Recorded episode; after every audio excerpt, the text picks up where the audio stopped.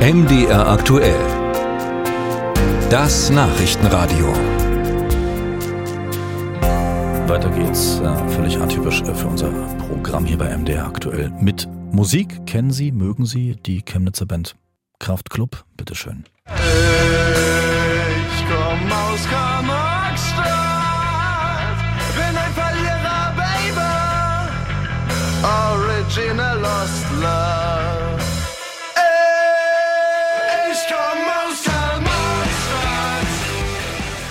Das hat Kraftklub 2012 gesungen und hat damit nüchtern betrachtet eigentlich einen kapitalen Fehler begangen, denn seit 1990 heißt Karl-Marx-Stadt natürlich wieder Chemnitz. Klar war auch ein bisschen Provokation der Band. Offenbar ist die Umbenennung von Chemnitz in Karl-Marx-Stadt 1953 ein Ereignis, das man in der Stadt nicht unbedingt feiern will. Heute ist diese Umbenennung genau 70 Jahre her. Und um zu erfahren, wie die Stadt das findet, ist mein Kollege Hanno Gries nach äh, Karl-Marx-Stadt bzw. Chemnitz gefahren. Man kann es sich einfach machen, wie dieser junge Mann vorm Sparkassenverwaltungszentrum. Der alte Name Karl-Marx-Stadt bedeutet für ihn Boah, die- also damals halt, das alles, was damals halt war. Karl-Marx-Kopf und so. Ein paar Meter weiter geht ein Paar mittleren Alters. Steckt heute noch was von Karl-Marx-Stadt in Chemnitz? Ja, ich denke schon. Erstens das Denkmal, das große. Und die schlechten Straßen vielleicht. ja. Ich bin in Karl-Marx-Stadt noch geboren. Und ansonsten geht eigentlich so. Ne? Chemnitz ist kürzer. Keinem und keiner der Gefragten war bewusst, dass die Umbenennung Jubiläum feiert. Auch nicht den beiden Damen, die sich als Mutter und Tochter herausstellen. Das haben wir gar nicht mehr dran gedacht, dass das. Also bei mir schon. Ich bin in Karl-Marx-Stadt geboren Ja. und ich schreibe als Geburtsort Ort immer noch Karl-Marx-Stadt. Ich habe ja die Umbenennung mitgemacht und dann wieder zurück. Na gut, und jetzt ist es am Chemnitz gut.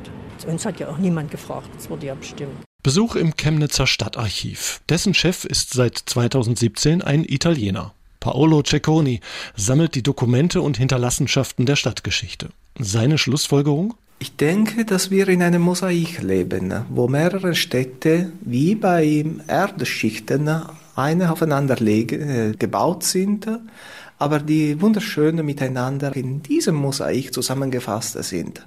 Und das bildet das heutige Chemnitz ab. Ihm sei wichtig, dass die Stadt mit ihrer langen 800-jährigen Geschichte gesehen wird, sagt Cecconi. Man dürfe die Stadt nicht auf die fast 40 Jahre der Karl-Marx-Stadtzeit reduzieren. Was ihn immer wieder beim Sichten von Dokumenten aus der Karl-Marx-Stadtzeit überrascht. Vielfalt. Und man sieht auch, wie vielfältig auch die Kulturszene damals war.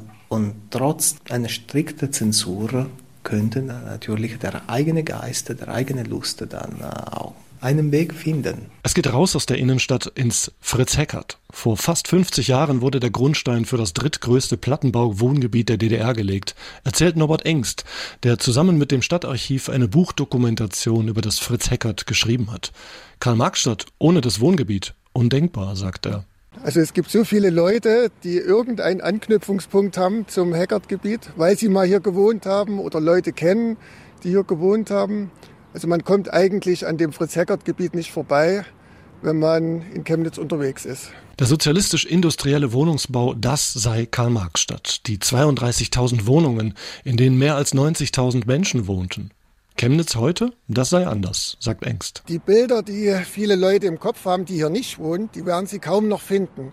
Die Häuser sind zurückgebaut, reduziert worden, von elf Etagen auf neun äh, und im Gegenzug sind die Bäume immer höher geschossen. Wir haben mit die sauberste Luft im ganzen Stadtgebiet und das meiste Grün.